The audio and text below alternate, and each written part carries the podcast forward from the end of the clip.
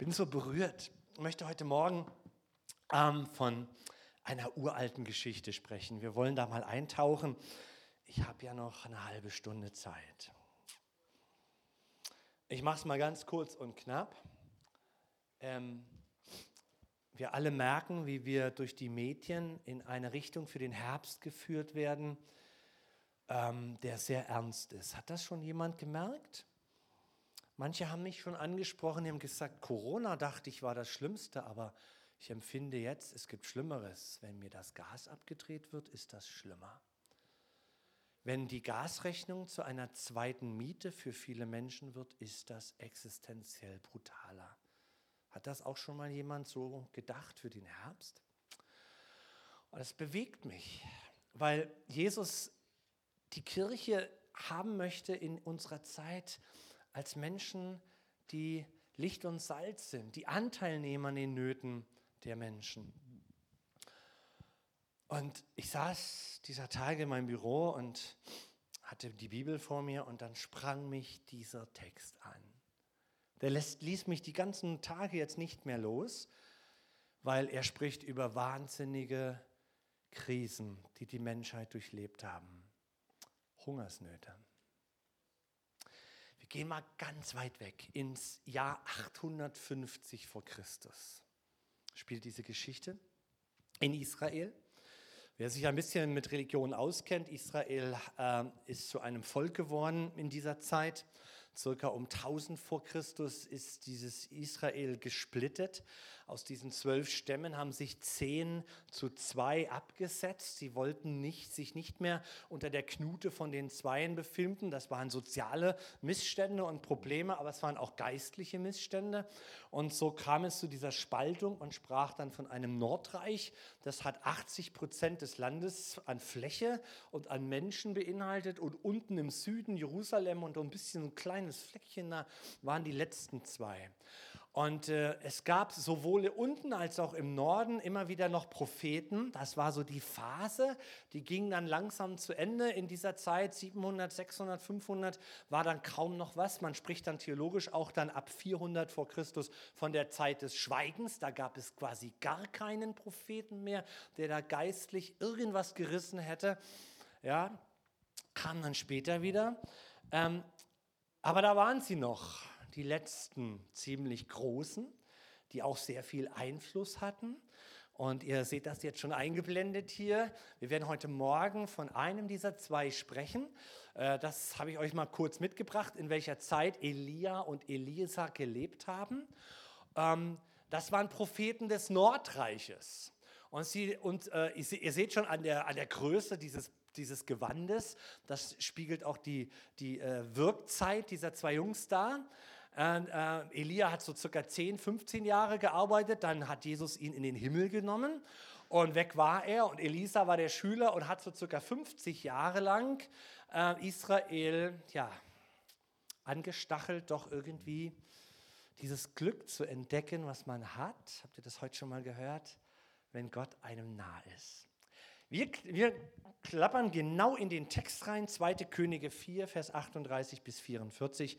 Zwei Stories, die die Schreiber des, der Könige, das sind ja Geschichtsbücher, zusammengeschrieben haben, müssen nicht unbedingt chronologisch hintereinander auch abgelaufen sein, aber die Thematik gehört zusammen.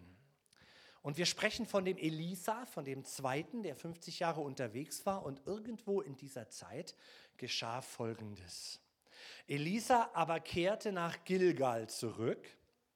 Es war aber Hungersnot im Land. Als nun die Söhne der Propheten vor ihm saßen, sagte er zu seinen Dienern, setze den großen Topf auf und koche ein Gericht für die Söhne der Propheten.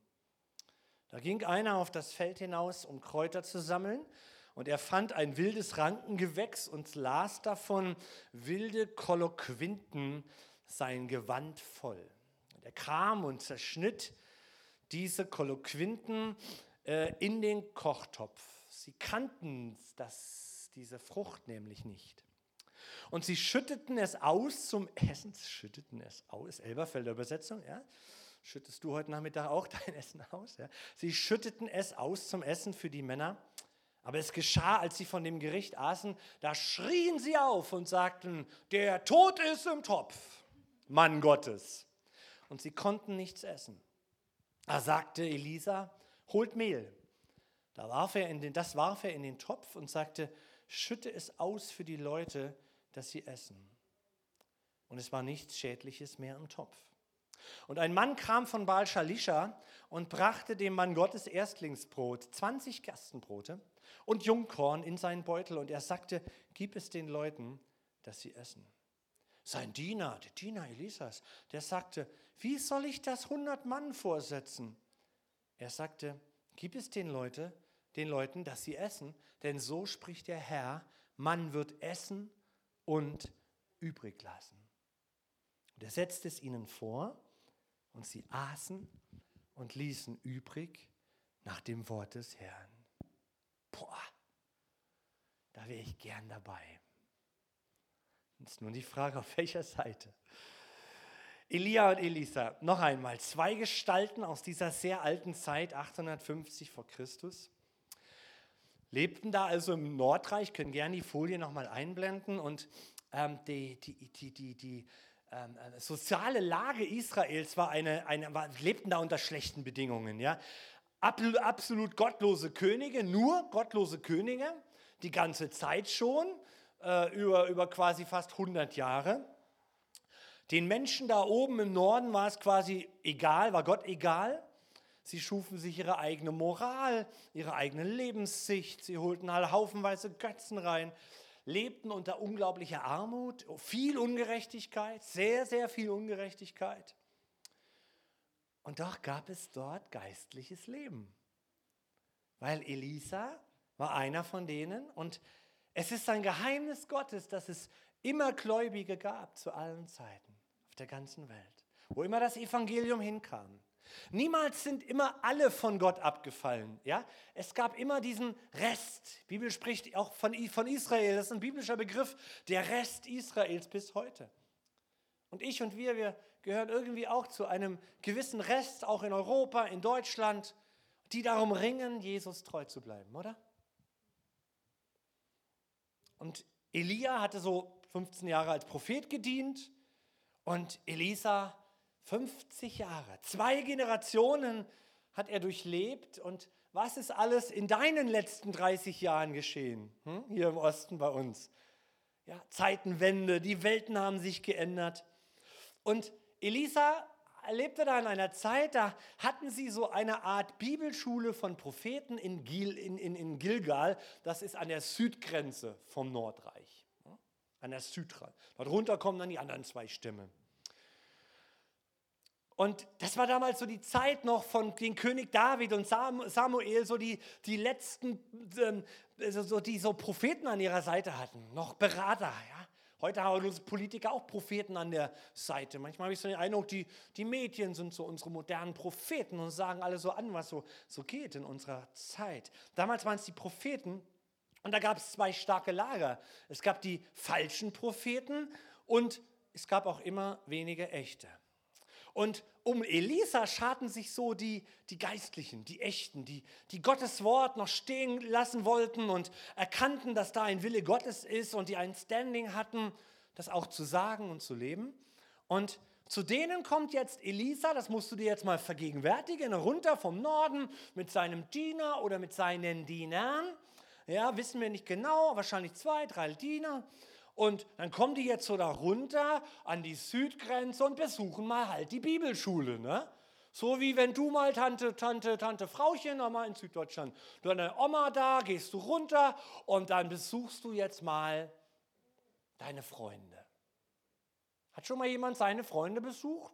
Meldest dich an, ich komme im Auto, Freitag abends bin ich da, bis Montag. So müssen wir uns das vorstellen. Jetzt kommt der da runter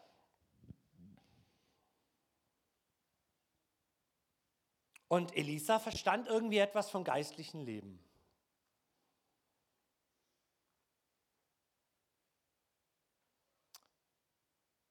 Jetzt kommt er da runter zu diesen, zu diesen Jüngern. Und sie lebten, das müssen wir jetzt den nächsten Punkt mal uns nochmal anschauen, mitten in einer Zeit von Hungersnöten. Da lebte also eine, heute ich übertrage, christliche Gruppe, eine jüdische Gruppe, mitten in Zeiten von Hungersnöten.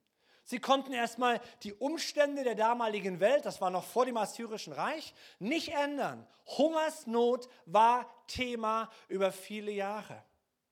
Und da lebten sie als kleine Gruppe und Community, die zum Gottesdienst gingen, die unterwegs waren, die Bibelstunden gemacht haben, die Mittwochabend Livestream gebetet haben. Da, da lief ein geistliches Leben und sie waren umgeben und natürlich auch beeinträchtigt von den Problemen der damaligen Zeit, Hungersnöte.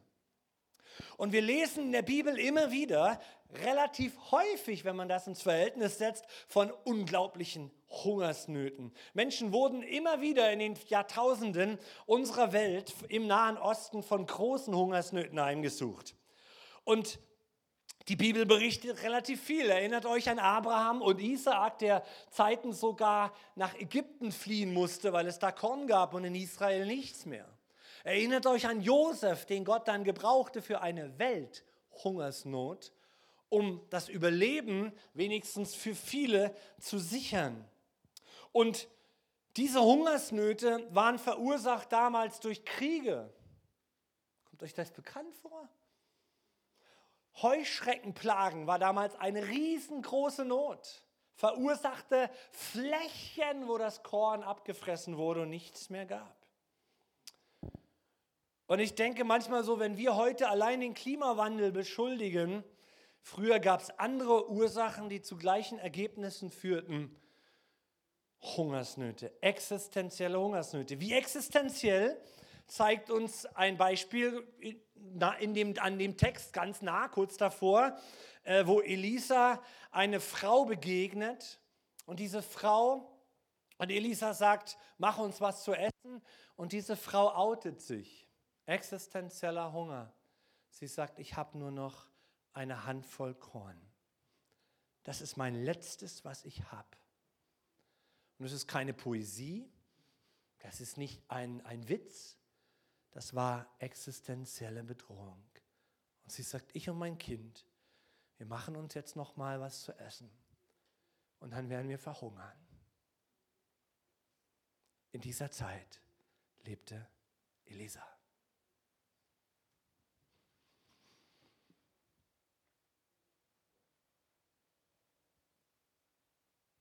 Das wird uns so nüchtern beschrieben in dem Text, den wir jetzt nicht gelesen haben. Und Elisa kommt zu ihr und sagt, mach uns zu essen. Hier wird etwas passieren. Und darauf will ich eure Aufmerksamkeit richten, weil uns das angeht als Christen und als Kinder Gottes. Wie dramatisch kann unser Leben in dieser Welt geführt werden. Wir unterstützen eine Organisation, die heißt GEM. Wir wir, wir, wir ernähren täglich über 1,1 Millionen Kinder täglich. In Südafrika, in Mosambik, in noch vier weiteren Ländern Afrikas. Da kriegst du etwas mit von der dramatischen täglichen Not, die dort in diesen Ländern schon lange am Laufen ist. Madagaskar ist kurz vor dem Sterben als gesamte Nation. Und wir versuchen zu unterstützen und zu helfen. Ich bin gestern bei meiner Predigtvorbereitung mal auf die aktuelle Website der Welthungerhilfe gegangen, die aktuelle Website unserer Welthungerhilfe.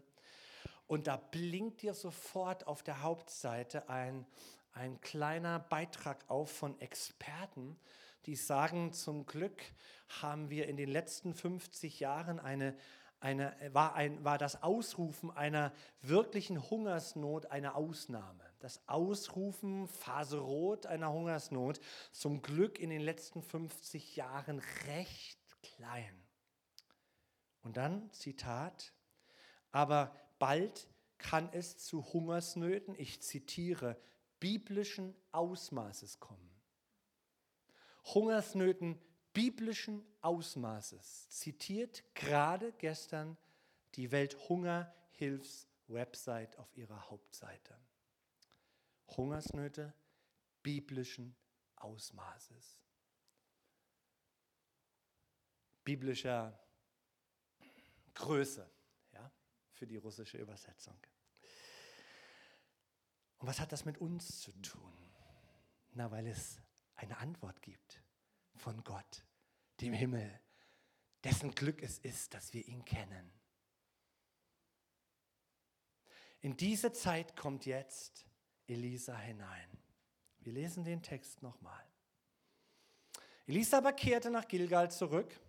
Es war aber diese existenzielle Hungersnot im Land. Als nun die Söhne der Propheten vor ihm saßen, sagte der Gast zu seinem Diener, Pralinen gibt es nicht mehr, Blumen haben wir auch nicht mitgebracht, lass uns der, der Familie was kochen. So machst das du ja auch, oder? Du gehst zu deinen Freunden und sagst mir, komm mal besuchen. Und dann sagst du, lass mich mal kochen. Ja, Pius? Pius und ich, dann wird es ein gescheites Gericht. Weil ich Pius an seiner Seite habe, sonst gibt es nichts. Aber doch, Spaghetti kann ich kochen. Das kriege ich hin. So, du kommst zu jemandem zum Besuch und sagst ihm, oder sagst, ich sag's zu meiner Frau, nee, meine Frau sagt zu mir, weil ich bin ihr Diener. Ähm, das ist Spaß. Ähm, sie ist nicht meine Dienerin. Ähm, sag, Schatz, lass uns der Familie was kochen. Ja? Kannst du dir vorstellen? So, jetzt geht's los. Der Diener sagt, ja, ich sage zu meiner Frau, ich suche uns was zu essen. Na klar, wenn du oben in Hiddensee wohnst, dann nutzt du die Kräuter, die da oben sind. Kommst du zu uns nach Wittenberg, kennst du nicht das, was hier im Wald wächst. Ne? So, der Typ geht los, der findet, mein theologisches Lexikon sagt, diese Kolloquien, die da, die, die da sind, das waren so kleine Kürbisse und die findet er da. Und jetzt kommt er da als Gast und, holt sich das Zeug. Vers 39. Da ging einer auf das Feld hinaus, um Kräuter zu sammeln, und er fand ein wildes Rankengewächs und las davon wilde Kolloquinten sein Gewand voll. Und er kam und zerschnitt sie in den Kochtopf. Sie kannten es nämlich nicht. Ja, wenn du da vom Norden runterkommst und nur Fisch kennst, ne? Und deine Kräuter da und dann kommst du in unsere Gegend. Du findest Kürbisse, Koloquinten. Die Bibelforschung aktuell meint, das waren so handgroße wilde Kürbisse, die werden heute noch Koloquinten genannt. Ich weiß nicht, haben ja Chemiker da. Und die wirken drastisch abführend. und sie schmecken äußerst bitter. Und heute habe ich gelesen, ob das stimmt, werden sie als Heilmittel in der Pharmaindustrie noch verwendet. Dieser Begriff drastisch abführend ja, und äußerst bitter macht mir diese Geschichte lebendig. Ja. Kennst du die Reaktion der Einheimischen? Ja? Du hast jetzt Gäste, stell dir das mal vor, die kochen oder, ja, und versauen das Teil. Ne? Und, und, und jetzt kommt die Familie da an den Tisch ne? und, und, und, und Tantchen nippt da und was ist die Reaktion? Ähm, es schmeckt irgendwie interessant. Ah, wir sollten noch mal genau überlegen, was habt ihr denn da? Nee, gar nicht. Sie schreien und sie sagen, der Tod ist hier im Topf, Mann Gottes. Ja? Das ist schon krass. Sie schütteten das Essen in die Teller. Es geschah, als sie von dem Gericht aßen, da schrien sie auf, der Tod ist im Topf und sie konnten es nicht essen. Hier ist nicht die Rede von, dass sie starben. Da brauchtest du keinen Notarzt holen aber es war echt nicht genießbar. Jetzt kommt Elisa. Der Tod ist im Topf. Und weißt du was? Der Tod ist im Topf. Das höre ich so oft in unserer Zeit. Neulich bekam ein Gespräch mit von unserer Nachbarin, die hatten Gäste, die haben nicht gekocht. Die saßen draußen auf der Terrasse und dann sagt die ältere Frau von diesen Gästen, na, solange ich mein Süpplein noch kochen kann, ist mir das alles egal. Es geht sowieso alles den Bach runter. Der Tod ist im Topf. Ich kenne so viele Menschen, die gucken nur in diese Suppe dieser Zeit und sagen, der Tod ist im Topf. Und es braucht Elias unserer Zeit, die Lösungen anbieten. Das ist nämlich der Kernaussage. Es geht nicht darum, was war jetzt in dem Mehl oder passt das Mehl, müsste man das nochmal analysieren und in der, in der, im Labor nochmal, vielleicht funktioniert das. Darum geht es ja gar nicht. War das jetzt ein göttliches Wunder? Kann man das äh, heil, heilkundemäßig erklären? Darum geht es gar nicht. Es geht um diese Geschichte, um eine Botschaft, dass da ein Mann ist im Glauben, der sagt, wir tun etwas gegen diese Situation. Das, was ich tun kann, kann ich tun. Und was immer vorkommt in diesen Krisen, dass diese Propheten oder wer immer, von wem wir immer wir in der Bibel lesen, immer das nehmen, was gerade da ist. Bei der einen Frau war es, was hast du im Haus? Die sagt, naja, ich habe noch zwölf Krüge. Her mit den Krügen, wir müssen Öl produzieren. Was hast du im Haus? Naja, ich habe ein paar, paar ich habe ein bisschen Mehl hier. Mehl, Hungersnot. Huh? Kannst doch jetzt nicht das Mehl des Gastes in die Suppe schütten, dann ist auch noch das Mehl dahin. Bist du denn verrückt? Das Mehl brauchen wir für nächste Woche. Wenn wir rational, das sagt auch die Psychologie, wenn wir nur auf rationale Argumente setzen für Lösungen in unserem Leben, ist es nicht immer garantiert, dass wir den Erfolg haben. Elisa sagt, was hast du? Mehl her mit dem Mehl, schüttet es da rein und die Suppe konnte gegessen werden. Weißt du, wenn du das so liest, diese Geschichte ist nicht in wunderhafter Anekdotensprache geschrieben, beblümt, sondern sie ist ganz dürr, um genau das herauszuarbeiten. Die Botschaft ist, dass der Mann Gottes tätig ist, tätig wird und dass er Unheil abwendet im Glauben und das ist deine und meine Aufgabe. Gott will nicht, dass wir jammern und sitzen und gucken und, und schimpfen und sagen, in der Regierung ist der Tod im Topf, in der Wirtschaft ist der Tod im Topf. Ja, Freunde, die Geschäftsleute sind, sagen, Mensch, wir wussten schon lange, die Spirale, das sind Blasen. Das ist das gleiche Thema, der Tod ist im Topf, geht alles den Bach runter. Gott ruft Männer und Frauen, die heute aufstehen und sagen, im Namen Gottes, der Tod ist nicht im Topf, sondern wir wenden Unheil ab und zwar im Glauben. In Zeiten wie diesen sucht Gott Menschen, die er mit seiner Weisheit füllen kann. Und wenn es ein neues Rezept wird, ja, wenn es eine neue Idee wird, wenn es neue Lösungen sind, deswegen beten wir als Kirche Jesu für die Weisheit unserer Politiker. Wo soll es denn herkommen, wenn nicht von Gott? Unser humanistischer Ansatz, wir haben alles in uns selbst, der kommt und ist schon lange an die Grenzen gekommen. Weil Jesus in dir lebt, haben wir die Lösungen. Der Heilige Geist lebt in mir und Jesus wandelt mit mir. Und wenn du deine Hausaufgaben machst, um dein Leben so umzubauen, dass es zu einem Wandel mit Jesus wird, dann wird es auch sichtbar, dass in dir Früchte reifen, Jakobus 1. Jakobus, der Halbbruder von Jesus, sagt später im Neuen Testament, 60 nach Christus. Jakobus 1, Vers 5. Wenn aber jemand von euch Weisheit mangelt, ist irgendjemand hier außer mir, der noch Weisheit braucht in dieser Zeit? Wenn jemand Weisheit mangelt, was ist? Lies ein gutes Buch? Ja, ist in Ordnung. Beschäftige dich mit Experten? Ja. Versuchen wir als Gemeindeleitung auch gerade. Wie kommen wir durch den Winter? Was machen wir mit unserer Gasheizung? Wir hocken zusammen, wir brüten, wir holen uns Experten. Aber was sagt Jakobus? Wenn jemand von euch Weisheit mangelt, dann bitte er Gott, der allen willig gibt. Was für ein Glück, dass du mir nah bist und keine Vorwürfe macht keine Vorwürfe macht, bist du aber ein Dummdattel. Ja, habe ich schon gewusst vor Grundlegung der Welt.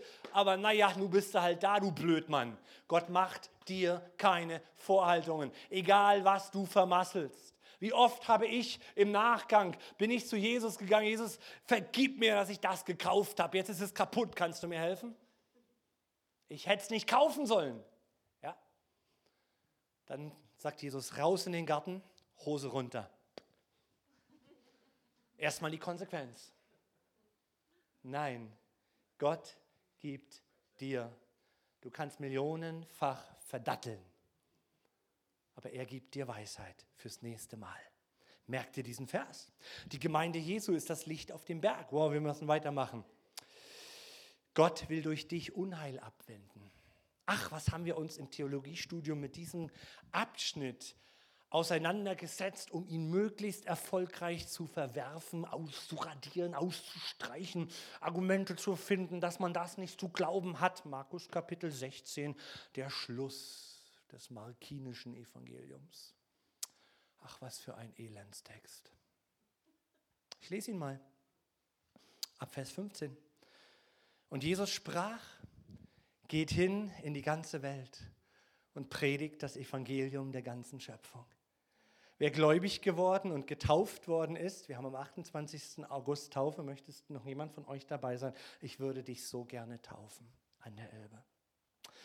Wer getauft worden ist, wird errettet und gläubig geworden. Wer aber ungläubig ist, wird verdammt werden. Diese Zeichen aber, jetzt kommt es, werden denen folgen, die glauben. In meinem Namen werden sie Dämonen austreiben. Sie werden in neuen Sprachen reden. Sie werden Schlangen aufheben. Und wenn sie etwas Tödliches trinken, wird es ihnen nicht schaden. Wenn sie schwachen Hände auflegen, wird es ihnen besser gehen. So ein cooler Text. Jesus hat das Volk Israel, die Pharisäer, hat er mal richtig an Kragen gepackt mit Elisa und hat, hat, hat, hat ihn richtig ins Knie. In, in, das ging tief, der Satz zu sagen, keiner, keiner war in Israel würdig, dass ein Elia und ein Elisa kam und diese Wunder tat und ein Naemann, ein syrischer Mann, der einzige, den Elisa geheilt hat und so. Da haben sie ihn fast von der Klippe gestoßen. Aber er wollte ihnen sagen, Freunde, solche Aktionen wie mit Elisa können heute auch passieren, aber ich suche, mein Vater sucht Glaubende. Und deswegen sage ich das, ich habe in der Theologie, im Theologiestudium erzählt bekommen, warum dieser Text nicht so aktuell und zu glauben ist und so ein Schwachsinn. Und wir versuchen, diese Texte der Bibel wegzutun. Ja, na klar. Glaub doch ja nicht, dass du in Jesu Namen einen Unterschied machst. Wer bist du denn? Und Jesus sagt doch. So, und jetzt zweite Geschichte, gehen wir zurück zu zweite Könige. Dann kommt ein Mann. Dann kommt ein Mann von Baal Shalisha und brachte dem Mann Gottes Erstlingsbrot, 20 Gerstenbrote und Jungkorn in seinem Beutel. Und er sagte, gib es den Leuten, dass sie essen. Sein Diener sagte, ach Elisa, wie soll ich mit diesen sechs Fladenbroten, du musst mir vorstellen, das sind wirklich so, so wie Eierkuchen, ja? so wie Eierkuchen, ganz flach, ganz flach gebacken, wie soll ich das 100 Mann vorsetzen? Elisa sagte, gib es den Leuten, damit sie essen.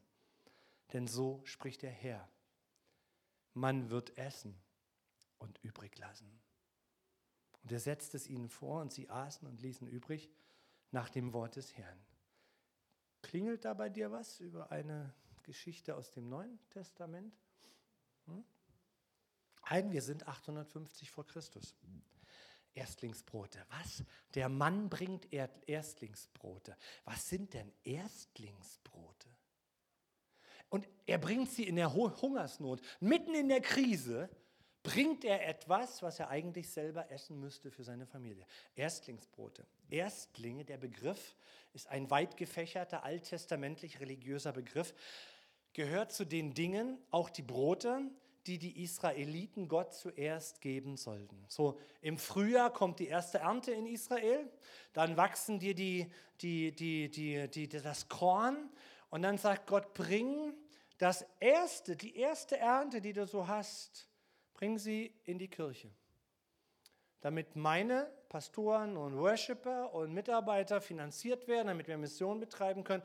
Das ist ein Jahrtausender alter Gedanke Gottes für diese Welt, wo immer Kirche Jesu, wo immer jüdische, jüdisches Leben ist, auch aus dem alten Bund heraus, äh, damit Nahrung ist in meinem Haus. Und daraus entstanden Suppenküchen, Diakonie etc.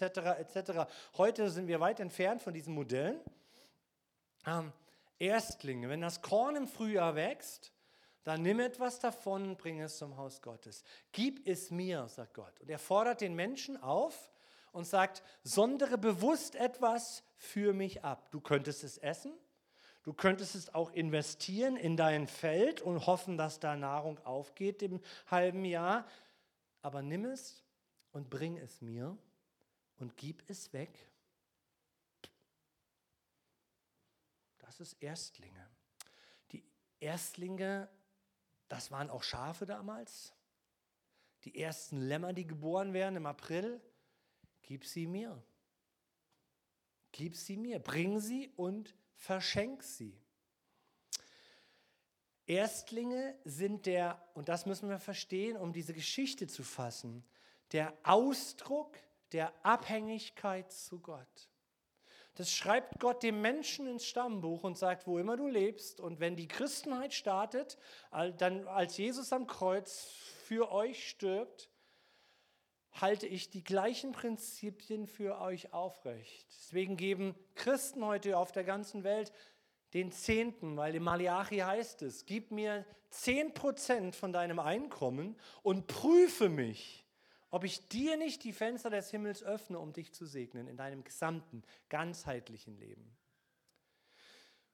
Verstehst, wer es verstehen will. Gott sagt, das ist mein Prinzip, ihr müsst euch nicht dran halten, aber wenn ihr euch haltet, in dieser Hungersnot, in diesen Krisen. Und ich predige das dir und mir für die Krise, die, in die wir gehen, vielleicht, in dem Herbst. Erstlinge sind der Ausdruck der Abhängigkeit zu Gott. Ich entscheide, Gott zu glauben und sagen, ich diskutiere mit dir nicht, sondern ich mache es aus Liebe, weil ich weiß, es ist ein Glück, dir nahe zu sein. Deswegen gebe ich es dir, damit es dir gefällt. Erstlinge haben auch etwas mit Erwählung zu tun. Da müssten wir jetzt mehr Zeit haben. Ich erwähle etwas aus und Gott kann dann damit seine Geschichte schreiben. Ja? Ich erwähle etwas aus, ich investiere es in die Gemeinde und dann kann die, die Gemeindeleitung als Verwaltung, so ist es neutestamentlich zu lesen in den Briefen, damit weise umgehen, damit das Evangelium verkündigt und verkündigt wird. Was wir jetzt mit den Rangern tun, ist eine unglaublich missionarische Aktion für ganz Deutschland, für alle Kirchen, ein Riesensegen. Gott, ich gebe es dir, damit es dir gefällt. Ich wähle etwas aus, ich lege etwas zurück und dann kannst du deine Geschichte schreiben. Wenn Gott erwählt, das ist das Nächste, dann erwählt er immer das Kleine. Ich weiß noch, als ich aus der Schule kam und das erste ein Berufsausbildungsgehalt bekam und ich wollte Jesus meinen 10% geben. Das waren damals 600 DDR-Mark. Und weißt du, wie viel das ist? Ich habe das ja bar damals noch in der Tüte bekommen und dann zu Hause auf den Tisch gelegt und 60 Mark abgezählt. Denkst du, Jesus, ich könnte mir davon eine neue Gitarre kaufen. Zwei Paar Schuhe wären drin. Und es ist meine Entscheidung.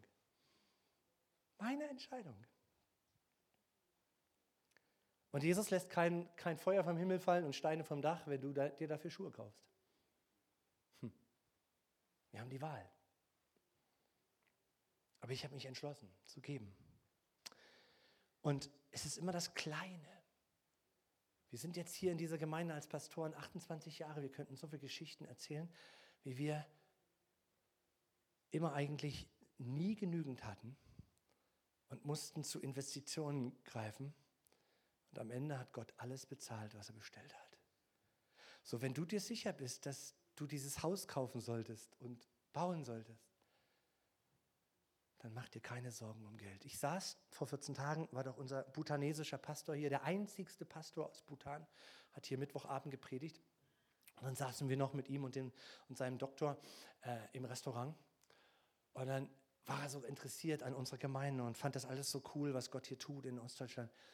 Und dann äh, sprachen wir auch über die zukünftigen Probleme und dass Geld eigentlich nie da ist. Ja? Und dann schaut er mich an und sagt, Pastor, ein bhutanesischer Pastor schaut mich an und sagt, Pastor, Geld ist nie das Problem. Es wird immer da sein. Das geht nicht in einen deutschen Kopf, das geht nicht rein. dieses wenige, dieses unzureichende. Und jetzt ist hier ein Mann, der das Gleiche tut. Er nimmt etwas von diesem wenigen seines Besitzes und bringt es Elia. Und Elia gibt es seinen Diener mit der Ansage, hier sind 20 Brote, gib den Leuten zu essen. Ja? Und der Diener hat eine Antwort darauf, das reicht niemals für die hier lebenden 100 Prophetenschüler unserer Bibelschule. Ja? Wir haben keine Ahnung, in welche Zeiten wir gehen, wie wir uns als Gemeinde aufstellen müssen, um durch die Gaskrise zu kommen und möglicherweise durch mehr Hungersnöte. Wir wissen es noch nicht. Aber Fakt ist, da waren 100 Männer. Fakt ist, hier sind 150 Menschen in der Gemeinde. Wohlverdienende noch, Gott sei Dank. Wenig Verdienende, gar nichts Verdienende. Manche sagen, wo soll es noch hinführen? Keine Ahnung. Aber Gott wird versorgen. Aber er tut es nicht, indem so ein Flugzeug, so Rosinenbomber, ja, nach dem Krieg über Wittenberg abfällt und dann steht dann drauf, nur für Christen. Mhm. Weil Gott an dieser Stelle nicht unterscheidet. Aber hier sind Gläubige zusammen. Und hier kommt ein Mann und er sagt, der Diener sagt, das reicht niemals für uns Anwesende. Und das kommt euch bekannt vor, oder? Bei Jesus kam auch mal ein kleines Kind mit, wie war das? Zwei Fischen, fünf Brote. Und die Jünger sagen, das reicht niemals für 5000. Und was sagt Jesus? Nehmt und gebt. Gebt. Gebt ihnen. Auf was für eine Verheißung hat Jesus gebaut? Auf was für eine Verheißung hat Jesus hin den Jüngern gesagt, gebt den Jungs hier und den Mädels 5000 am Mann, versorgt sie, ihr versorgt sie, du bist Vater und Mutter, du versorgst. Was hat Jesus hier für Grundlage gehabt? Die Frau mit der letzten Handvoll Korn. Elisa sagt, investier es, backe. Dann haben wir drei was zu essen. Und er sagt, das Korn soll nicht ausgehen. Am nächsten Morgen kommt sie wieder und die Handvoll Korn ist da. Am nächsten Morgen kommt sie wieder und die Handvoll Korn ist da. Mit dem Öl dasselbe. In dieser Zeit der Hungersnot. Frauen wurden versorgt für ihre Familien, weil Öl, das Öl ging nicht aus, solange sie im Glauben Gefäße lieferte. Erinnerst du dich an Israel 40 Jahre in der Wüste? Sie sollten nicht für den morgigen Tag sammeln, sondern Gott sagt, jeden Morgen findest du wieder deine Nahrung. Was hat diese Männer und Frauen bewegt? Auf wessen Grundlage bauen sie diese Lebensphilosophie? Das ist der Vers 43. Denn so spricht der Herr. Man wird essen und übrig lassen. Hunger ist nicht aus Gottes Quelle. Hunger kommt nicht aus dem Himmel. Hunger und Tod und Krieg kommt nicht von Gott. Gott ist ein Gott, der hat die Natur geschaffen, damit sie sich selbst reproduziert und produziert und produziert und Samen abwirft. Und Frauen kriegen Kinder und Tiere kriegen ihre Kinder. Produkt, das ist Gottes Plan, dass du isst und übrig lässt. Und das ist das Thema dieser Predigt. Man wird essen und übrig lassen. Im Herbst, vielleicht in der nächsten Krise, im, in, im nächsten Jahr, wenn du Jesus lieb hast, wirst du essen und übrig lassen. Essen und übrig haben. Investieren und übrig haben. Wunder sind nicht verfügbar. Nicht immer griff Gott so krass ein, wie es bei der Vermehrung der Speisen geschah. Aber wie viele Zeugnisse von Wundern wird berichtet, quer durch die Jahrhunderte und Krisen dieser, Jahr, dieser Zeit. Denn so spricht der Herr. Es ist ein ewig gültiges Wort, nicht ein spezielles für Elisa. Elisa kramt es nur hoch und sagt, der Herr hat doch gesagt, wir werden essen und übrig lassen. Im 1. Mose 26, Vers 12, Jahrhunderte vor Elisa. 1. Mose 26, 12. Und Isaak säte in dem Land und erntete in jenem Jahr hundertfältig, denn der Herr segnete ihn. Der Vers davor heißt, es war eine irre Hungersnot. Und alle haben nicht gesät, weil sie das Korn essen mussten, sonst wären sie gestorben. Und deswegen steht dieser Satz hier und Isaak entgegen aller anderen in seinem Umfeld. Er nahm das Korn und er säte. Er gab. Er investierte. Sprüche 11, Vers 24. Ein Wort der Weisheit. Da ist einer, der ausstreut und er bekommt immer mehr.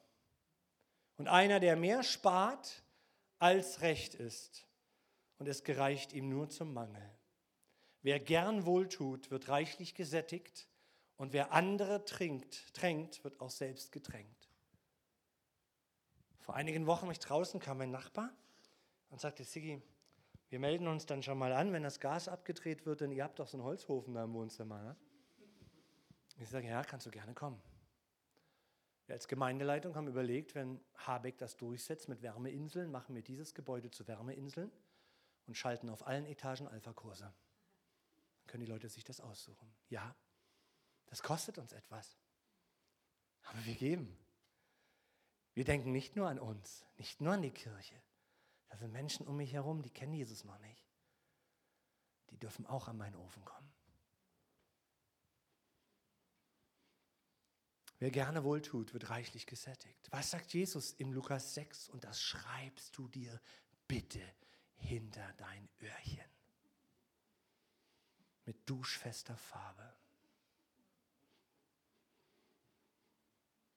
Gebt und es wird euch gegeben werden. Puh. Das ist krisenfeste Information. Mitten in der Gaskrise mitten in der doppelten Benzinerhöhung tanke ich und ich komme zum Gottesdienst. Ich gebe. Ich gebe.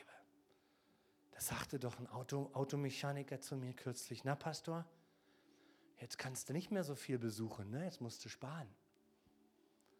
Und ich dachte, Moment, das habe ich vor zwei Jahren auch schon gehört. Corona sagt, du kannst die Leute nicht mehr besuchen. Aber Gott sagt, gib und es wird gegeben. Aber Herr, das reicht nicht mal für mich alleine. Gott sagt, spielt keine Rolle. Keep. Keep. Keep. Deswegen haben wir gesagt, wir wollen jetzt jeden Sonntag am Ende des Gottesdienstes wieder, haben wir zwei Jahre nicht machen dürfen, Opferkörbe durchgehen lassen. Uns geht es nicht ums Geld, sondern es geht darum, dass wir in eine Aktion kommen, dass wir in einen Prozess des Gebens kommen. Und wenn du eine Euro hast, Weißt du, die Menge spielt keine Rolle.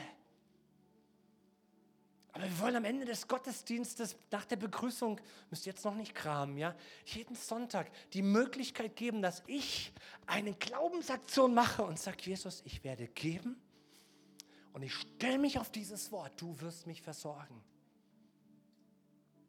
Gebt und es wird euch gegeben werden. Ein gutes, gedrücktes, gerütteltes und überlaufendes Maß wird man in euren Schoß geben. Denn mit demselben Maß, wie ihr messt, wird euch wieder gemessen werden. Ein Theologe schreibt zu diesem Thema, wenn Gott am Werk ist, kann man den Taschenrechner getrost beiseite lassen. Wie oft habe ich gerechnet für mein Haus und habe es weggelegt. Reicht sowieso nicht. Wie oft habe ich gerechnet für die Gemeinde als Pastor? Reicht sowieso nicht, aber Gottes Weisheit hat einen besseren Algorithmus als mein Taschenrechner. Natürlich sollen wir rechnen und planen und forschen. Natürlich. Paul Gerhard, und damit komme ich zum Schluss. Ich habe euch das Bild mitgebracht, ein Theologe aus Gräfenhainichen um die Ecke hier bei uns. Schau dir mal die Zeit an, in der er gelebt hat. 1607 bis 1676. Er ging mit knapp 40 Jahren, 1648, nach Berlin. Und durch Krieg und Pest und Pocken war die Stadt Berlin von 12.000 Einwohnern auf 5.000 reduziert. Das musst du dir mal reintun. Mit knapp 48 Jahren heiratet er. Ein Jahr später bekommt dieses Ehepaar ihr erstes Kind, das nach sechs Monaten stirbt. Ich glaube in Gräfenhainichen. Von den weiteren vier Kindern, die die Gerhards bekommen in den wenigen Jahren danach, starben drei Kinder. Von vier starben drei. Es überlebte Paul Gerhard und seine Frau nur sein einziger Sohn. Diese Kriegserlebnisse mitten im 17. Jahrhundert verarbeitete Paul Gerhard als Theologe in Liedern. Die ganzen schweren Zeiten, die Menschen, die er sterben sah, die Hungersnöte, die Katastrophen, die Seuchen, er verarbeitete sie in Liedern und eines davon geht so du meine Seele singe. Wohlauf und singe schön. Dem, welchen alle Dinge zu Dienst und Willen stehen. Ich will den Herrn loben, ihn preisen auf der Erd. Ich will ihn herzlich loben, solange ich leben werd. Und jetzt kommt die sechste Strophe. Er weiß, wohl ta viel tausend Weisen zu retten aus dem Tod, ernährt und gibet Speisen zur Zeit der Hungersnot. Macht schöne rote Wangen bei oft geringem Mahl. Er steht mitten in dem Elend und findet solche Worte. Und deswegen predige ich mir und dir das. Wie hat Judith gesagt am Anfang, Psalm 8, Vers 5? Was ist der Mensch, dass du seiner gedenkst? Des Menschen Sohn, dass du dich um ihn kümmerst. Was sagt Jesus in Matthäus 6, Vers 25? Das schreibst du dir bitte aus andere Öhrchen. Darum sage ich euch, sorgt euch nicht um euer Leben, was ihr essen und trinken werdet. Auch nicht um euren Leib, was ihr anziehen werdet. Ist nicht das Leben mehr als die Nahrung? Und ist der Leib nicht mehr als die Kleidung? Schau dir die Vögel draußen an. Sie säen nicht, sie ernten nicht, sie sammeln nicht in die Scheunen. Und euer himmlischer Vater ernährt sie doch. Und für uns ist Geld alles. Hast du Geld, bist du was. Hast du nichts, bist du nichts. Und Jesus sagt, habt ihr noch alle? Habt ihr noch alle? Und ich frage dich, hast du noch alle als gläubiger Christ? Hast du noch alle, soll ich einen Namen nennen? Dass du jammerst und heulst über den Herbst? Dass du jetzt schon laberst, was alles Schlimmes passieren kann. Der Tod ist im Topf. Hast du noch alle, würde Jesus heute sagen. Elisa würde sagen, ja, geht's noch? Alter, wie bist du drauf? Ja, Jesus würde heute kommen und sagen, chill mal, Alter, chill mal, chill mal, hör mal auf zu labern. Ja. Hör mal auf, einen auf Lost zu tun.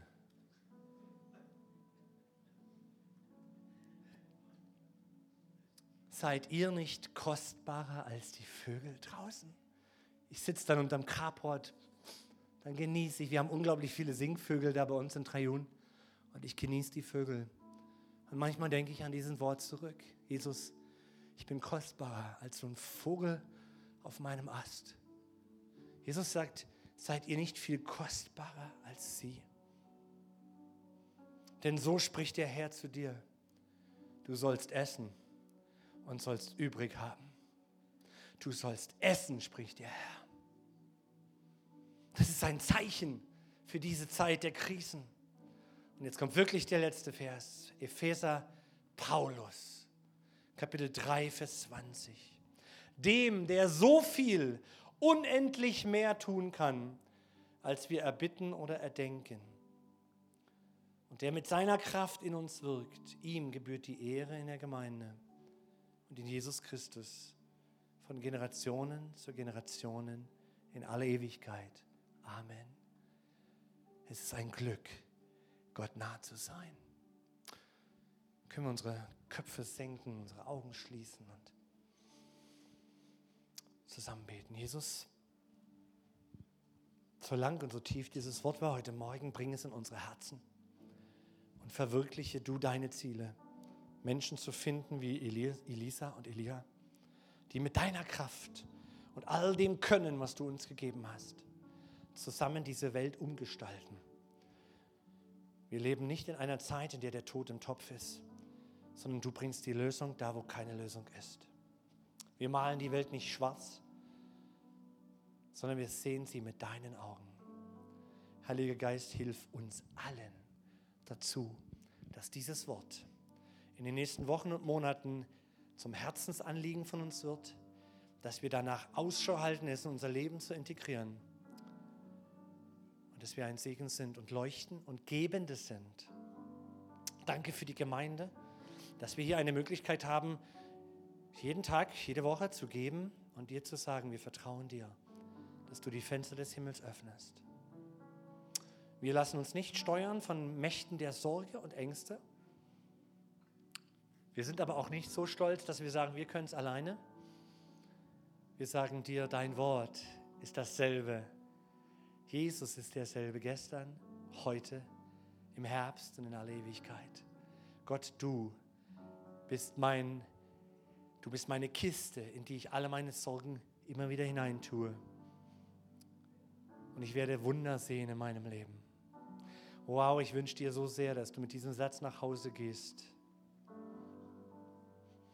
Ich werde essen und ich werde übrig lassen, weil Gott das so will für mein Leben.